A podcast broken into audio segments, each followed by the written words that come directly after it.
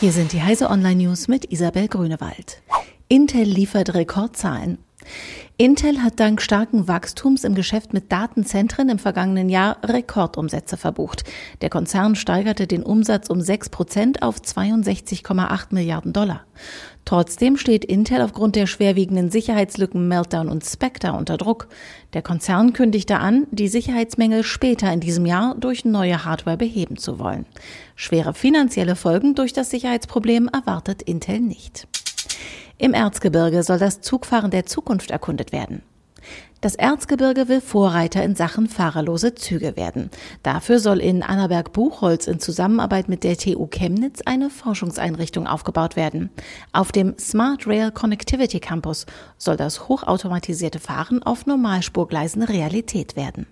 Das nach Angaben der Stadt europaweit einzigartige Modellprojekt hat bis Herbst Zeit, beim Bundesforschungsministerium ein detailliertes Konzept einzureichen. Künstliche Intelligenz sagt den Todeszeitpunkt voraus. Forscher der Stanford-Universität in den USA haben mit Hilfe von Hunderttausenden Patientendaten ein Deep Learning-Modell entwickelt, das 24 Stunden nachdem ein Patient in ein Krankenhaus eingewiesen wird, den wahrscheinlichsten Todeszeitpunkt vorhersagen kann. Das Ganze ist nicht so makaber, wie es auf den ersten Blick scheint.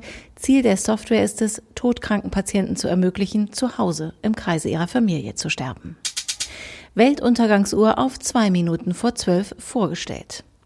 Atomforscher sehen eine wachsende Gefahr für den Untergang der Menschheit und haben daher die Weltuntergangsuhr um 30 Sekunden auf zwei Minuten vor Mitternacht vorgestellt.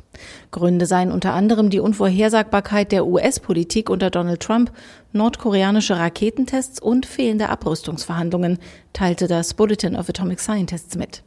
Damit drücken die Wissenschaftler die gesunkenen Chancen aus, einem Atomkrieg oder der Klimakatastrophe zu entgehen. Diese und alle weiteren aktuellen Nachrichten finden Sie auf heise.de.